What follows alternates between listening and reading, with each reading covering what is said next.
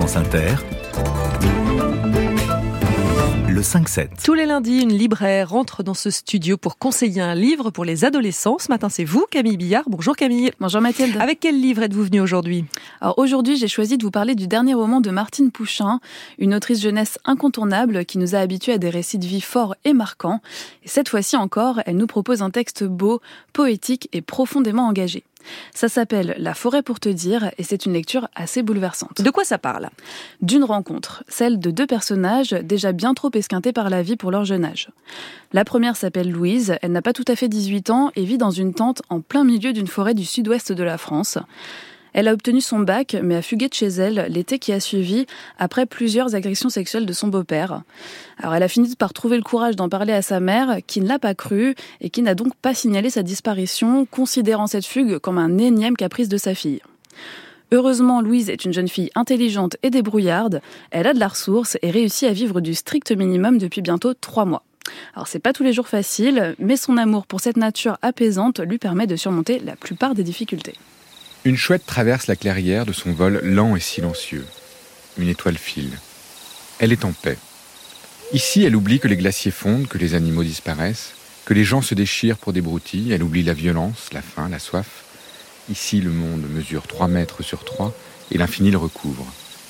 Ici, les arbres et les animaux ont la sagesse de ne pas anticiper un avenir plus lointain que quelques heures. Et quel est le second personnage? C'est Paul, un jeune homme dans la vingtaine qui navigue de petit boulot en petit boulot et qui ne se pose jamais très longtemps au même endroit. Lui aussi a une histoire difficile, il a perdu ses parents dans un accident quand il était enfant, et il semble s'en tenir pour responsable. Depuis, il tente de vivre avec sa culpabilité dévorante, au rythme des boulots saisonniers et des visites à sa grand-mère. Au début de cette histoire, il est cueilleur dans une ferme de Charente, à la lisière de la forêt où s'est installée Louise, et c'est lors d'une promenade dans les bois qu'il va tomber sur son campement. Y a quelqu'un? Oh là, hé, vous gênez pas surtout Désolé, je voulais pas. Qu'est-ce que vous faites là? Je me promène. Vous vous promenez pas, vous êtes en train de tripoter ma tante. Je suis désolé. Ça, vous l'avez déjà dit, vous devriez foutre le camp. La forêt est à tout le monde. Qu'est-ce que tu fais là toute seule? Et toi? Je me documente. Eh bah, tu devrais aller te documenter ailleurs, je suis pas un sujet d'observation. Depuis quand t'es là? T'as l'intention de rester longtemps? T'es style un flic ou quoi? Bah dites donc, pas terrible hein, comme première rencontre. Ah oui, en effet, Louise joue les durs, mais en réalité, elle n'est pas très rassurée face à Paul.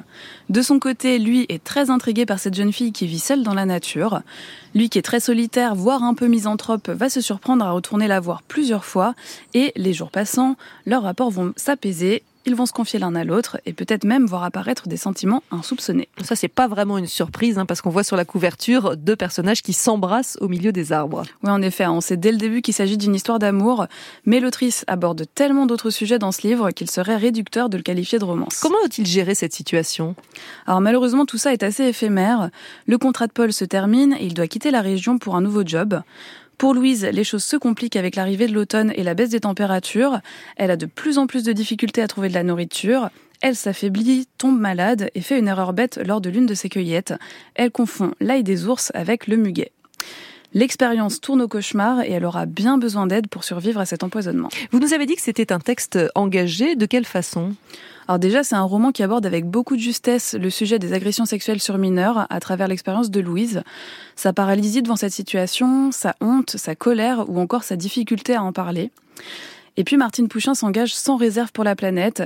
Son texte est une véritable déclaration d'amour à la forêt et un plaidoyer pour la nature et les animaux. Elle y critique sans détour l'horreur des abattoirs, dénonce les dérives de la chasse. Elle nous bouscule, nous choque, mais c'est nécessaire et inspirant. La forêt pour te dire de Martine Pouchin dans votre librairie Chante-Livre à Paris. Vous le conseillez à des jeunes de quel âge? Alors plutôt pour un lectorat lycéen, pas avant. Et c'est édité chez Sarbacane. Merci Camille Billard.